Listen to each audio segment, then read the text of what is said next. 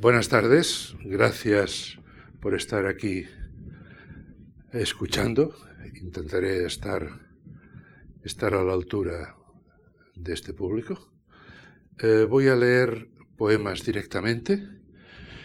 Eh, empezaré, haré una, una, una muestra de, de, mi poesía desde poemas antiguos, antiguos quiero decir del siglo pasado, ¿eh? y hasta terminar en los poemas del siglo actual. Eh, recitaré las versiones castellanas, puesto que al ser también mías, pues me permiten decir que sigo haciendo mis poemas. Y mm, de vez en cuando, por ejemplo, ya en el primero, haré el doblete con la versión catalana, cuando sean un poco cortos, para no, no cansar. Porque a veces también intento, pues a veces no, siempre está bien oír la música original en la que se ha escrito el poema. El primer poema se titula Madre Rusia y dice así. Era el invierno del 62. En la cama la lámpara encendida no se apagaba hasta el primer rumor de claridad al comenzar el día.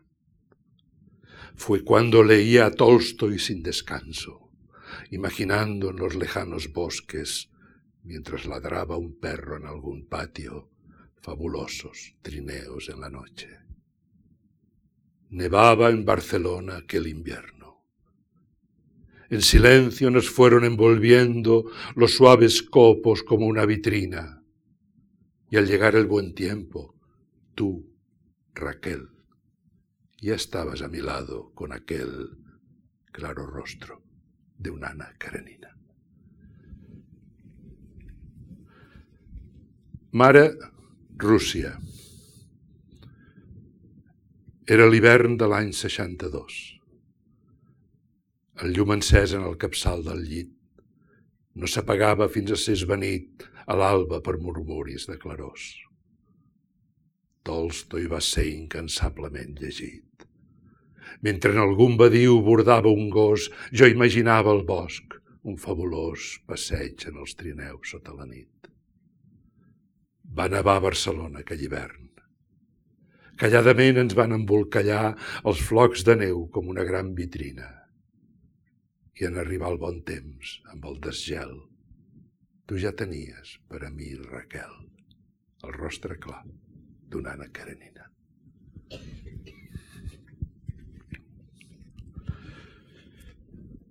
Mujer de primavera.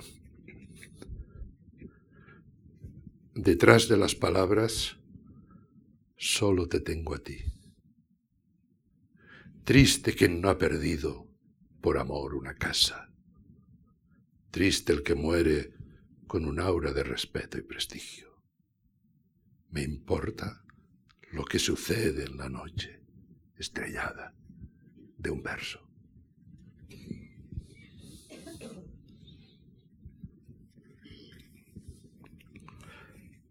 El banquete. Con los fémures rotos bajo el peso de sus 90 años, desconfiada y voraz mi suegra vigilaba y el cobarde del suegro, bajo su obesidad, en diez lenguas callaba.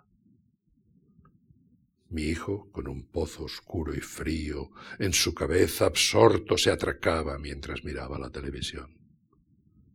Mi hermano se mataba engordando y gritaba sucias procacidades a los manteles blancos.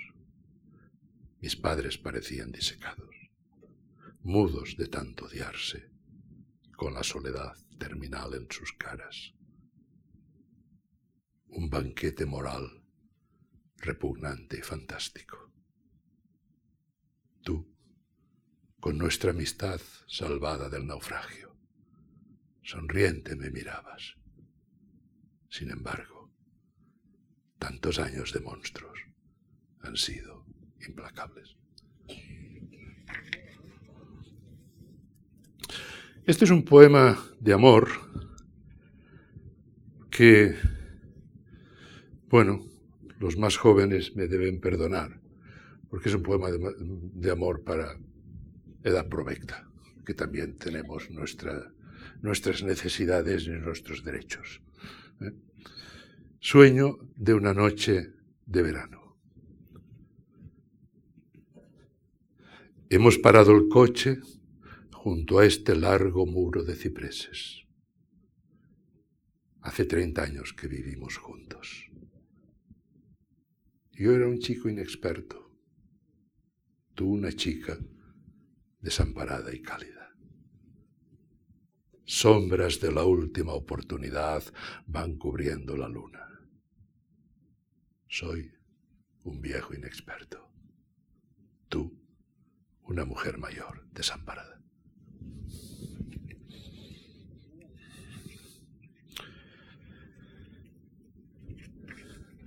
Primer amor.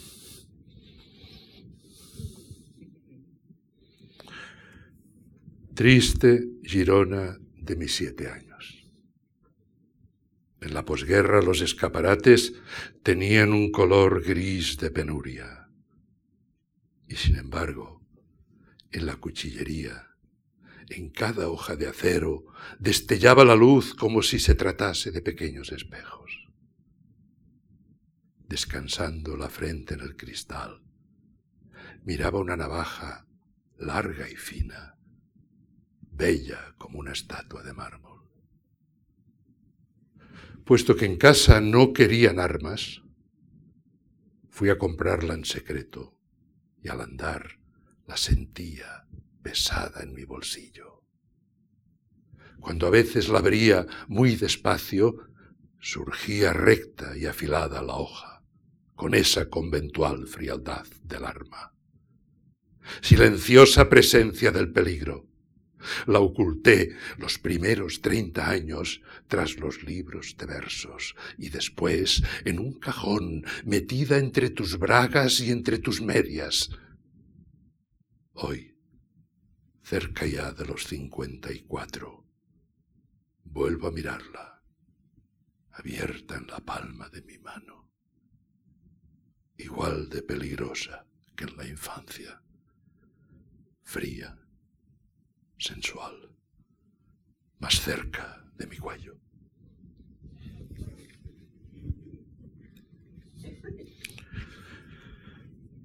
Los ojos del retrovisor es otro poema de amor, de amor a Joana, que fue, que es mi hija.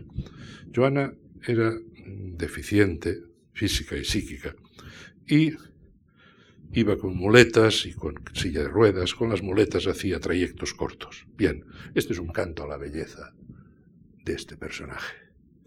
Los ojos del retrovisor. Los dos nos hemos ido acostumbrando, Joana, a que esta lentitud, cuando al bajar del coche apoyas las muletas, despierte a los claxones y su insulto abstracto. Me hace feliz tu compañía, la sonrisa de un cuerpo tan lejano de lo que siempre se llamó belleza, la penosa belleza, tan distante. La he cambiado por la seducción de la ternura iluminando el hueco que la razón dejó en tu rostro. Y si me miro en el retrovisor, veo unos ojos que no reconozco, pues brilla en ellos el amor dejado por las miradas y la luz, la sombra de todo cuanto he visto y la paz que me da tu lentitud, que está dentro de mí. Tan grande su riqueza, que no parecen míos los ojos del espejo.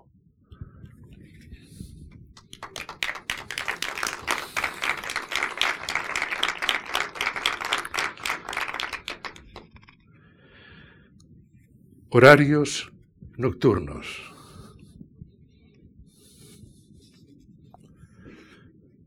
Acostado contigo, oigo pasar los trenes y sus ventanas cruzan, encendidas mi frente, rasgando el terciopelo de esta noche.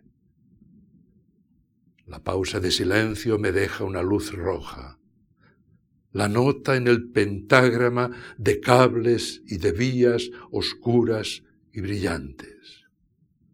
Acostado contigo, oigo cómo se alejan con el ruido más triste. Quizá me he equivocado, no subiendo a uno de ellos.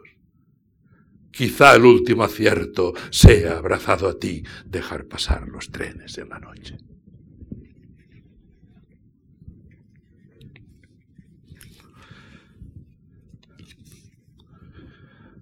Astápovo es un poema alrededor del episodio que a mí siempre me ha impresionado mucho de la muerte de Tolstoy. Tolstoy a los 80 años se fuga, abandona su casa de madrugada con su secretario y coge un tren y desaparece en un tren de aquellos que cruzan la inmensidad rusa en el invierno y entonces empieza a buscarlo todo el mundo, claro era un personaje famoso, etcétera, etcétera. Hasta que, haciendo kilómetros, pasan los días, cae enfermo en el propio tren y en la estación de Astápovo lo bajan y eh, lo entra, eh, agoniza en la caseta, en la, casa del jefe de estación de Astápovo, que era una pequeña estación perdida en este pueblo de la, de la Rusia. Inmediatamente pues se organiza la, la visita de la mujer a la cual él abandonó en su en Yasnaya Poliana, la finca donde vivían, etcétera, etcétera. Alrededor de este episodio está montado este poema que se titula Stapo. De madrugada, cuando solo se oyen relojes en lo oscuro, me lo imagino a sus ochenta años, huyendo en un tren ruso que iba al sur, al sur de ningún sitio que los viejos añoran. Tolstoy le temía aquel invierno, que lo siguió durante muchos años, hasta el lecho de muerte ferroviario, la noche en que el teclado del telégrafo transmitía el más breve y más cruel de todos sus relatos. Quiso correr más rápido que el frío, y el tren quedó cubierto para siempre por los copos de nieve que caían en la pequeña estación de, Astápovo. Yo he empezado la fuga mucho antes, porque de él aprendí que en la estación final se debe entrar a gran velocidad. Así la muerte, sin tiempo de avisarnos con señales, agitando un farol desde las vías de un golpe seco, cambia las agujas. El oráculo.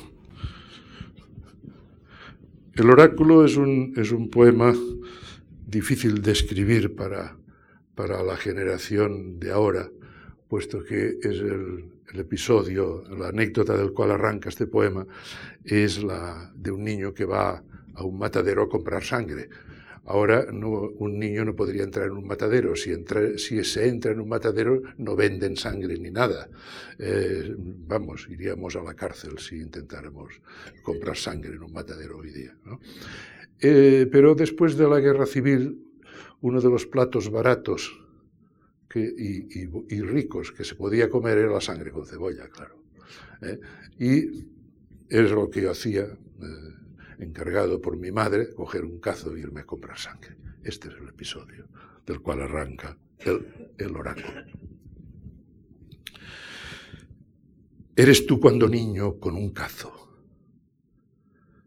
En el pequeño matadero aguardas a que te vendan sangre. Hay sobre el suelo de cemento un banco con las cabras tendidas en hilera balando atadas y ofrecido el cuello. Bajo una de ellas has dejado el cazo. Es negra y suave. Con parsimonia un hombre armado de un punzón la ha degollado. Como ocurría en Delfos, el mensaje del chorro rojo golpeando el cazo, con el mismo sonido que ahora escuchas, fue difícil y oscuro tardado 40 años en interpretarlo. Lo haces ahora, mientras meas sangre.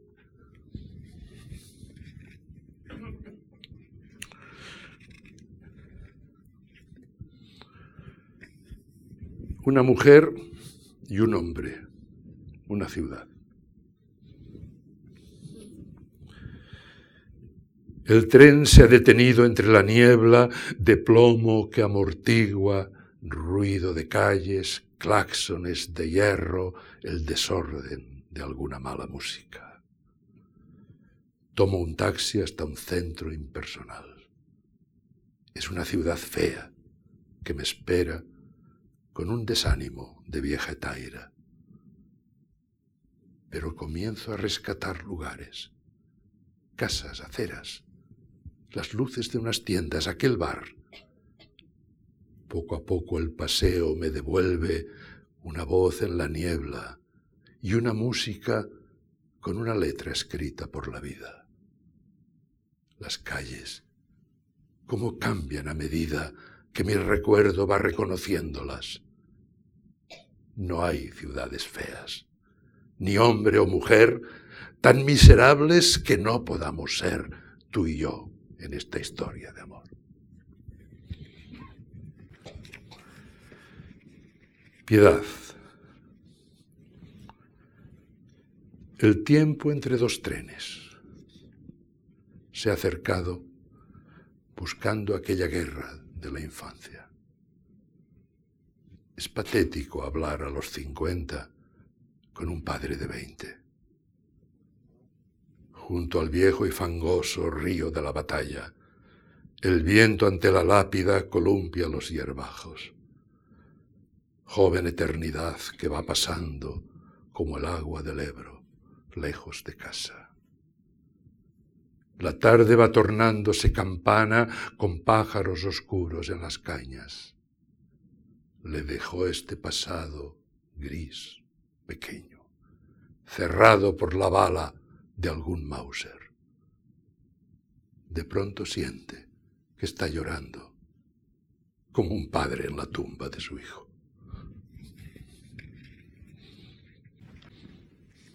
La muchacha del semáforo es casi una pieza, una mini pieza teatral. Es un, señor de, edad, de cierta edad, parado con un coche en un semáforo en rojo y una chica joven que cruza el, el paso de peatones. Y es el pensamiento de este hombre de cierta edad, la muchacha del semáforo. Tienes la misma edad que yo tenía cuando empecé a soñar en encontrarte. Entonces no sabía, igual que tú no has aprendido aún, que llega el día en que el amor es esta arma cargada de soledad y de melancolía que está apuntándote desde mis ojos. Tú eres la muchacha que busqué cuando aún no existías. Y yo el hombre hacia el cual querrás un día dirigir tus pasos pero estaré tan lejos de ti entonces como estás tú de mí en este semáforo. La profesora de alemán. En aquel instituto de posguerra debía haber aprendido algo de griego y adquirido un barniz sobre los clásicos. Pero si aprender algo era difícil, Nada tenía aún menos futuro que el alemán, cubierto por negruzcos escombros de Berlín bajo la nieve. La mía era una lengua perseguida y la suya una lengua derrotada. En un aula pequeña del chalet donde estaba instalado el instituto, al entrar, la encontraba de rodillas fregando junto a un cubo, hablando sola. No sé alemán. Y en general no tengo buen recuerdo de toda aquella gente, pero no olvidé nunca su dolor. Ahora que paso cuentas con quien soy, siento en frías baldosas mis rodillas, mientras borro el ayer, como ella hacía, con la roja cenefa del mosaico.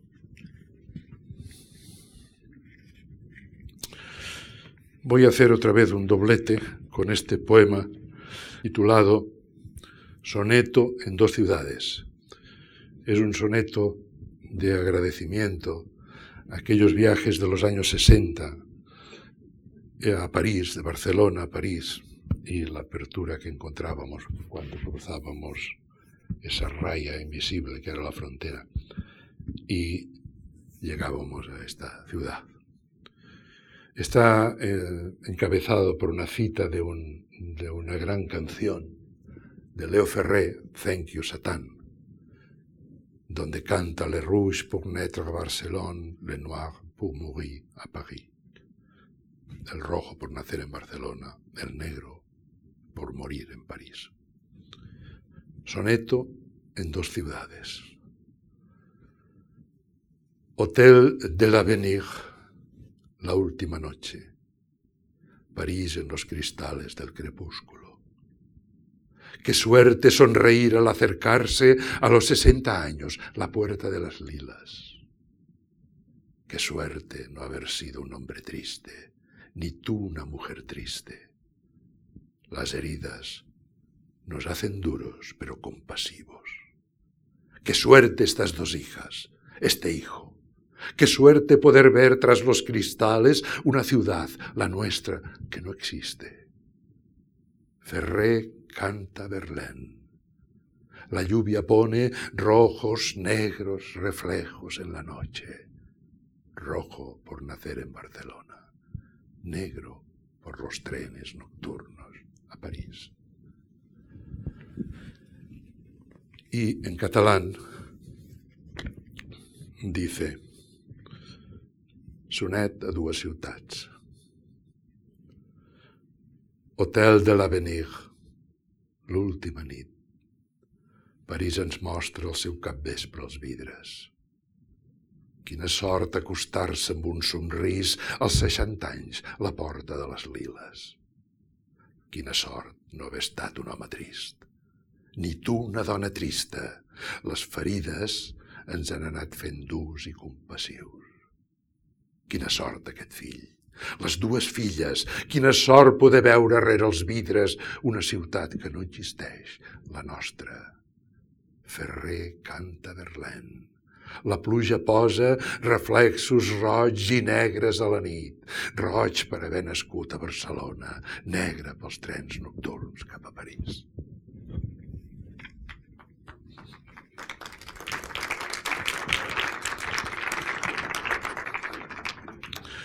Y voy a leer ahora un, poema que les pido un poquito más de paciencia, es un poquito más largo que estos anteriores, no mucho más, pero un poquito.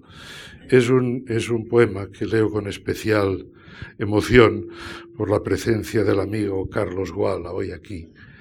Y puesto que es un, es un, es un poema que nació en Buenos Aires en una comida, en una comida con, con Emilio Lledó, que es el personaje de este poema. Este poema es un relato de la biografía de Emilio Lledó. Y eh, Emilio Lledó, que vive en Madrid, en la calle O'Donnell, lo digo porque sale la calle O'Donnell. Y fue una comida que nunca he olvidado, con Luis Antonio de Villena, Carlos Gual, Emilio Lledó y, y yo.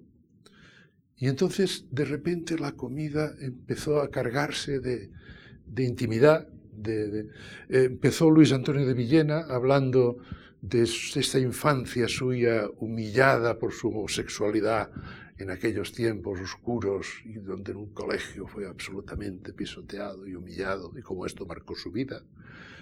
Y yo hablé de, Joana, hablé de Joana en la comida y Emilio Lledó nos contó, fue el que habló más y contó su, su, su, su crucero por, las, por la Universidad Española en Barcelona, casado con una mujer a la que amaba muchísimo y que en plena juventud murió de un cáncer.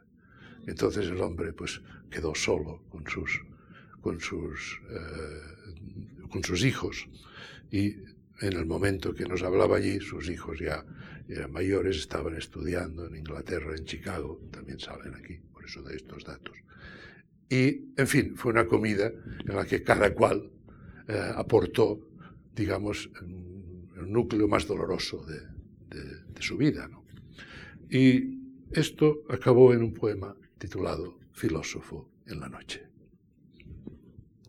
Es un poema con, con un truco, digamos, que es que puesto que, puesto que en realidad es una, es una pieza en la cual alguien, el filósofo en la noche, lee la Ilíada aquella noche en un piso de Madrid, pues claro, se me planteó cómo plantear este poema, con qué métrica, con qué forma. Y entonces me pareció que el, verso de seis eh, con, un, con, un, con, una, con una cesura, el doble verso de seis con una cesura, naturalmente, no era el hexámetro, pero tenía un eco de hexámetro. Si Carlos, no me, que sabe más de hexámetros que yo, muchísimo más, no me lo desmiente. Entonces tiene un eco, y para mí este eco era suficiente. Para usted después, filósofo en la noche. Cuando la alta noche negra de Madrid cierra los cristales de la calle O'Donnell, dejo que mi frente repose en tu ausencia. He abierto la Ilíada. Apolo cabreado es como la noche y al marcar el paso golpean las flechas su carcaj de cuero. Frío está tu sitio que nadie ha ocupado. Hablo al desvestirme como si estuvieras. Me acostumbré a hacerlo los primeros días. Sin tus frascos solo me torna el espejo del baño el progreso lento de la edad. Doblada la ropa me pongo el pijama, con la bata gris ceñida mi cuerpo y las zapatillas en los pies de viejo. Amo más que a nadie junto a mí tu ausencia, más próxima siempre si vuelvo a la Ilíada, cual si te acercara el eco lejano de alguna verdad desde aquella playa. Junto a mí tu sombra creció nuestra hija y nuestros dos hijos. Ayer recibí carta del mayor, apenas recuerdan. He sido su Homero de esta nuestra Ilíada. Muy lejos del mar de ramblas con plátanos, en donde te hallé, no he podido nunca sentir más Helena que tú en mi interior. Cerca está el pasado. Como frente al piso, el aire en los árboles negros del retiro. El aspecto de Héctor, con yelmo y coraza, asustado a su hijo. La noche la cruza el desesperado ruido de una moto. Quizá bajo el bronce de la soledad asuste también a nuestros tres hijos. Tu fotografía, ya de un tono sepia, se encuentra en mi mesa perdida entre libros. Joven lejanía de triste sonrisa. Troyanos y aqueos un mar encrespado de cascos y escudos, de lanzas de leño con puntas de bronce, sentados esperan junto al mar de tarde que brama en la playa. Allante golpea el escudo de Héctor, pero estoy ausente. Pienso en nuestro mar, virgen como en Troya, de la Costa Brava, los años sesenta. Abro el ventanal. Hoy viven muy lejos la hija y los hijos, mayores que tú. Te fuiste tan joven. Pienso, melancólico, que oscurecerá ahora en Chicago, Berlín y las verdes afueras de Londres yacen en la noche. Y a ti no te esperan más albas que estas que surgen de noche entre las palabras. Mientras las hogueras Acechan las naves malos pensamientos como el mar negruzco que arroja algas tristes, también van cercándome como si los dioses de Homero existieran. Tanto tiempo muerta, mientras yo envejezco, solo con la Ilíada. Pero allí en la playa, entre dos combates, donde con estrellas el cielo es más negro, duermes como Helena en tu oscuridad, aquí, junto a mí.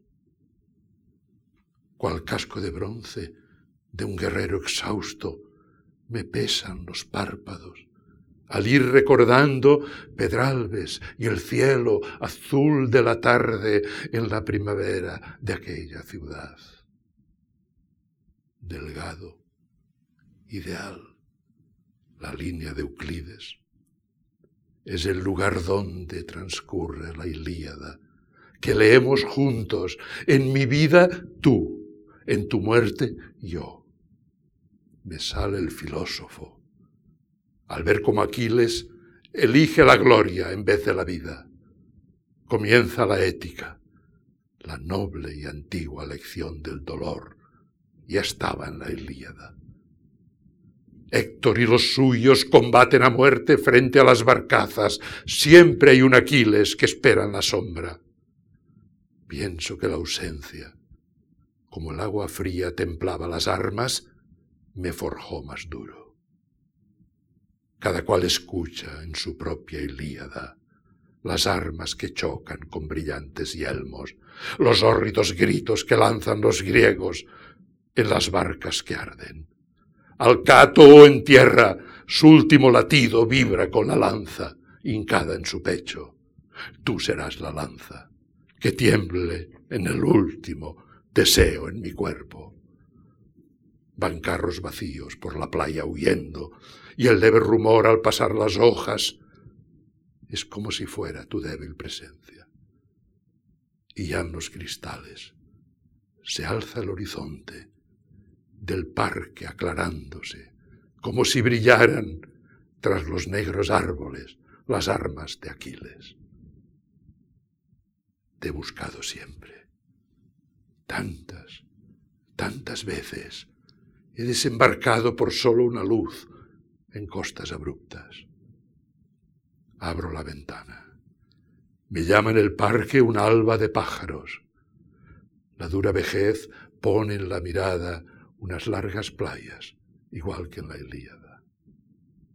Mercante oxidado, llegando a un gran puerto, hendiré aguas sucias en donde revuelan miles de gaviotas buscando una inmóvil mujer solitaria que espera en la dársena. Hoy, cuando la proa se hunde fatigada y al navegante no ve bien de lejos, se borra la costa. Mirando las olas, recuerdo tus ojos con luz del ocaso, y sonriente pienso que gris y romántica te llevo en el buque de hierro del alma.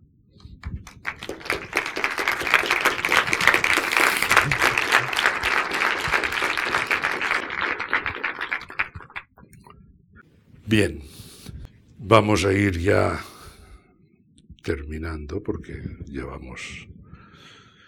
Mire, Perdiz, vamos a saltarnos algún poema y vamos a leer Perdiz joven.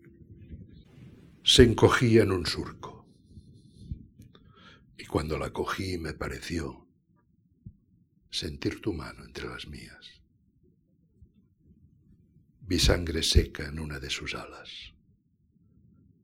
Una perdigonada había roto como varillas los pequeños huesos. Intentaba volar y solo consiguió, con el ala partida, ir arrastrándose hasta quedar oculta tras las piedras. Siento la calidez todavía en mi mano, porque un ser frágil dio sentido a cada uno de mis días, un ser frágil que ahora está también tras una piedra. Voy a leer un poema titulado Amor y Supervivencia. Y si el anterior hablaba de Joana, este habla de otra hija mía, de Mónica. Amor y supervivencia. Destruido y al pasado, no cesamos de intentar reconstruirlo, igual que un caserón. Pero hoy allí no vive nadie. No queda ni siquiera la liturgia que hay de madrugada en la autopista. Comprendo poco ya de aquellos días. Quedan los resultados, duros en ocasiones.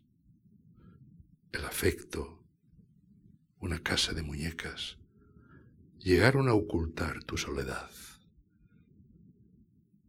Heridas feas bajo vendas blancas. Camino bajo lunas impecables de tu niñez y siento un orden de cuentos para cuando te dormías. Pienso en la dignidad de aquella niña que dejaba a su hermana, la más débil, su lugar de princesa. No hay errores que puedan, sin que nos demos cuenta, llegar hasta tan lejos como los cometidos con la infancia. Si no supiera qué amor eres, ni tú supieras qué amor soy, habríamos perdido nuestra estrella. Aunque ignoro desde hace muchos años tus miedos y esperanzas cuando estás sola en alguna habitación de hotel.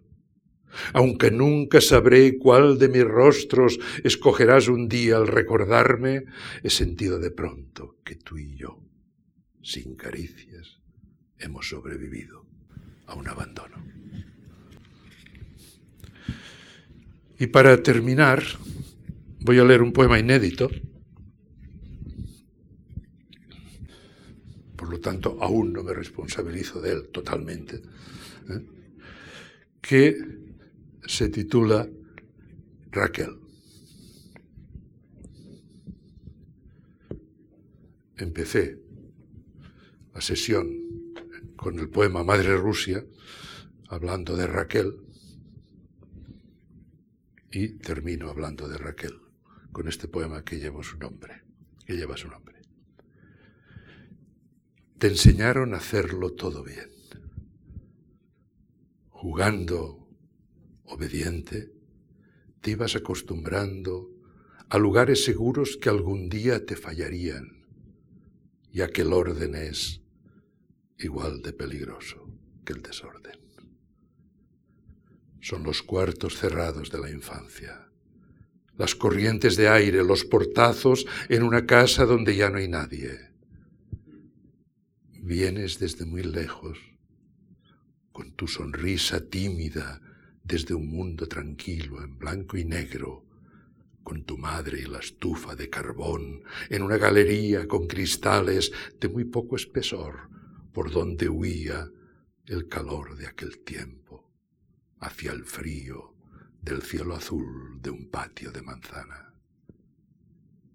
Te fuiste acostumbrando a no confiar en ti, a no saber qué habías hecho mal para que ahora volviese con palabrotas que no habías dicho y gestos de desprecio que nunca fueron tuyos. Porque has sabido amar, pero la vida, cuánta muerte ha traído hasta tus ojos.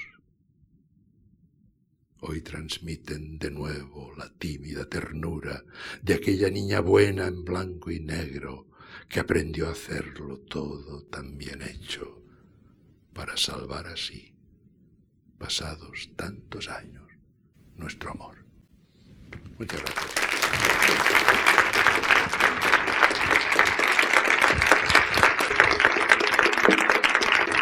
Muchas gracias.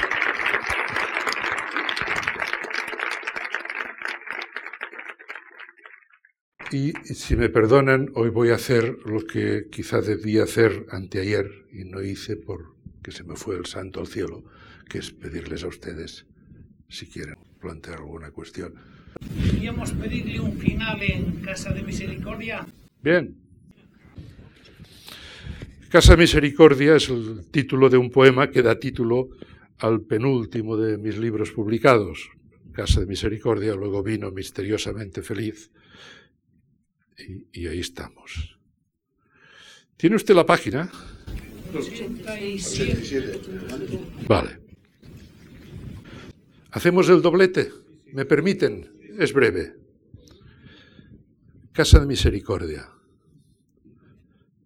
El padre fusilado. o como dice el juez, ejecutado. La madre ahora, la miseria, el hambre, la instancia que le escribe alguien a máquina. Saludo al vencedor, segundo año triunfal, solicito vuecencia. Poder dejar mis hijos en esta casa de misericordia. El frío del mañana está en la instancia. Hospicios y orfanatos fueron duros, pero más dura era la intemperie. La verdadera caridad da miedo. Igual que la poesía. Un buen poema, por más bello que sea, será cruel. No hay nada más.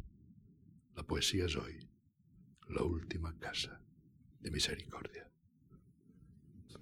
Fíjense que aquí hay cosas imposibles de traducir, que así, así se entiende la gran dificultad de la traducción.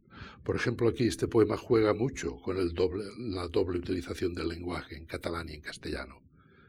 Porque claro, esa instancia que esta mujer escribe, esa mujer es catalana, pero la obligan a escribir la instancia en castellano, porque en aquel momento el catalán está prohibido. Claro, en el poema juegan juntas las dos lenguas. ¿Cómo se traduce esto? Es imposible.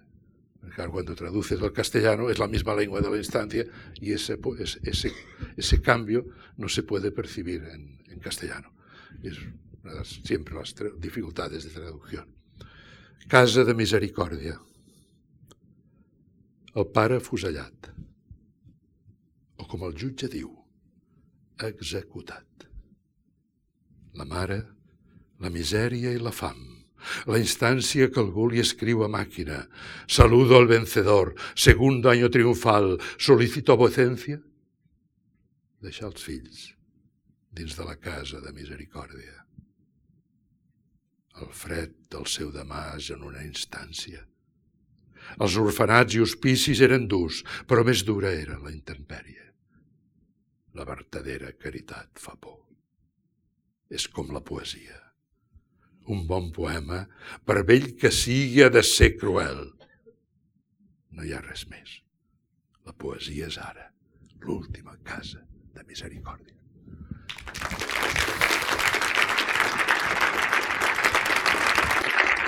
Muchas gracias. Gracias a la Fundación Juan Marc, gracias a Lucía y a toda la gente que ha hecho posible este acto.